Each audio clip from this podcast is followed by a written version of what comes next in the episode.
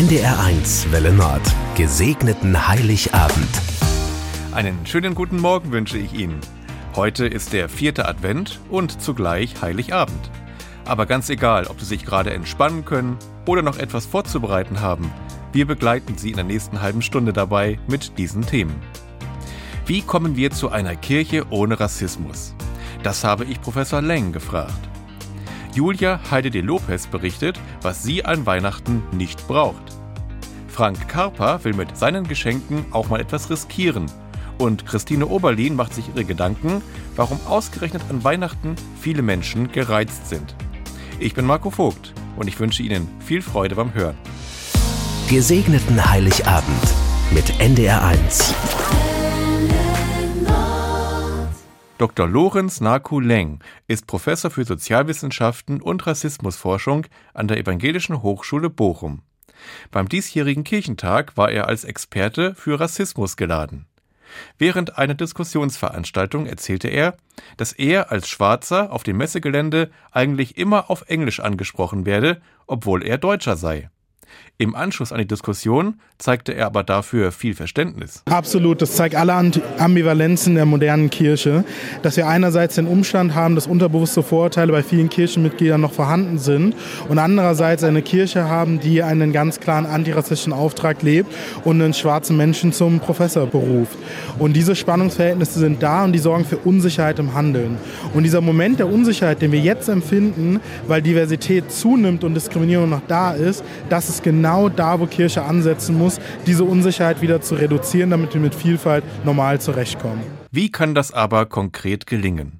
Was kann die Kirche tun, um Rassismus zu bekämpfen? Sie kann sich für die Seenotrettung einsetzen, für die Leute, die im Mittelmeer ähm, sterben. Die Kirche sollte spenden für rassismusbetroffene Menschen in Deutschland. Sie sollte helfen, über die seelsorgerischen Dienste die Menschen, die rassistische Gewalt erleben, zu begleiten. Und als großer Arbeitgeber sollte sie sich die Frage stellen, wie können wir die Gesellschaft der Vielfalt in unsere Einrichtung reinholen und sie beschäftigen, ihnen Möglichkeiten und Chancen geben. Und auch auf die Frage, wie lang der Weg hin zu einer Kirche ohne Rassismus noch sein wird, hat Professor Leng eine klare Antwort. Der Weg ist noch sehr lang, aber es hängt vor allem damit zusammen, wie viele Leute wir zum Mitmachen bewegen.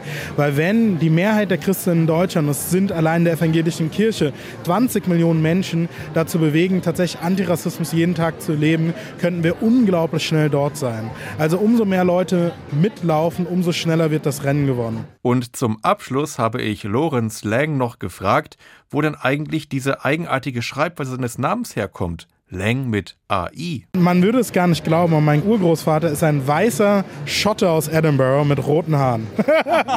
das war Professor Lorenz Narku Lang. Und ich bin Marco Vogt. Und weiter geht es mit guten Tipps für den Heiligen Abend. Was braucht man eigentlich an Weihnachten und was eher nicht?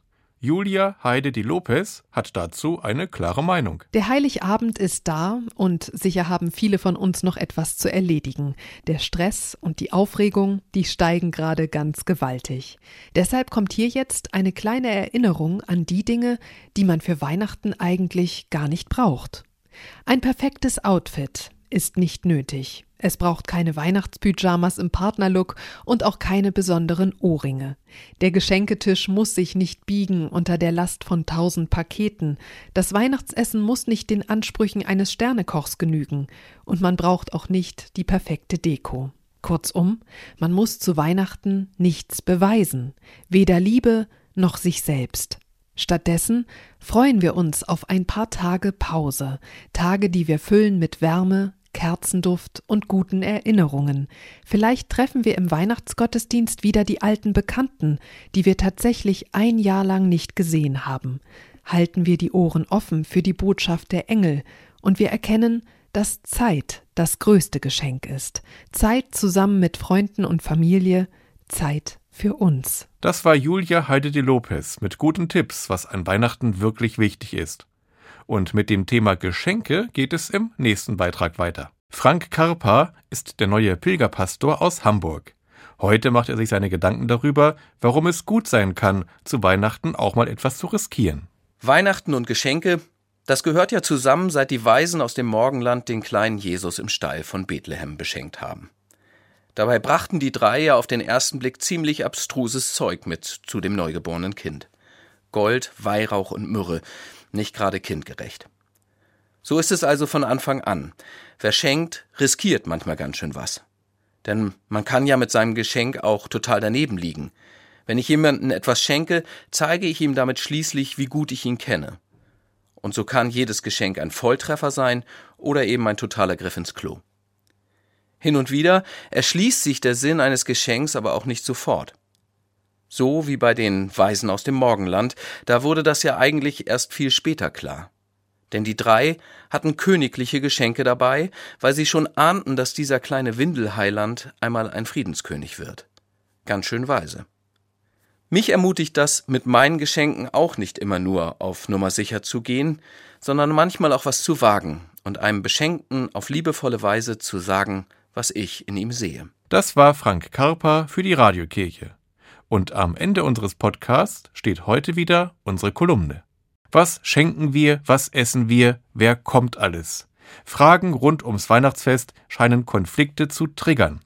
Radiopastorin Christine Oberlin fragt, was es mit diesem Weihnachtstriggern auf sich hat. Woher weiß sie so genau, an welcher Stelle sie drücken muss? Meine Physiotherapeutin hat die null nix raus, wo sie drücken muss an meiner Schulter. Das zwiebelt erstmal gewaltig unter der Haut und dann langsam und von Behandlung zu Behandlung geht es mir immer besser. Das hat mich getriggert, höre ich ab und zu, wenn in Gesprächen ein Wunderpunkt angesprochen wurde. Da sitzt was, das mich kränkt, ärgert, ausbremst. Triggern kommt aus dem Englischen und heißt so viel wie auslösen, einschalten oder eben auch reizen. Jetzt, so kurz vor Weihnachten, bemerke ich auch bei manchen Leuten eine gewisse Gereiztheit. Weihnachten scheint irgendwie auch ein Triggerpunkt zu sein. Die Zeitungen sind voll von Tipps, wie man Konflikten an den Feiertagen aus dem Weg geht. Das Fest und die Botschaft vom Frieden auf Erden wecken hohe Erwartungen, als ob von jetzt auf nachher alles gut würde.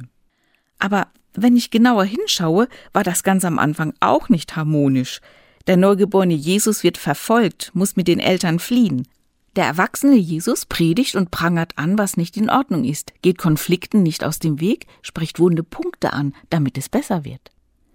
Aber etwas ist doch anders als vorher. Mit seiner Geburt erfahren die Menschen, dass Gott mit ihnen ist, dass es Hoffnung gibt, auch in den Konflikten, die wir durchzustehen haben. Die Vorstellung, dass einmal überall Frieden sein wird, die tröstet mich. Das Wort triggern kann übrigens auch eine positive Bedeutung haben. Es löst zum Beispiel auch schöne Erinnerungen aus. Meine Hoffnung ist, dass wir ein friedliches Weihnachtsfest erleben und spüren, dass Gott mit uns ist. Und mit diesen Gedanken von Christine Oberlin geht der Kirchenpodcast für heute zu Ende. Morgen und übermorgen sind wir aber auch für Sie da. Unter anderem mit unserem neuen Weihnachtshörspiel. Ich bin Marco Vogt und ich wünsche Ihnen einen gesegneten vierten Advent und Frohe Weihnachten. Gesegneten Heiligabend mit NDR1.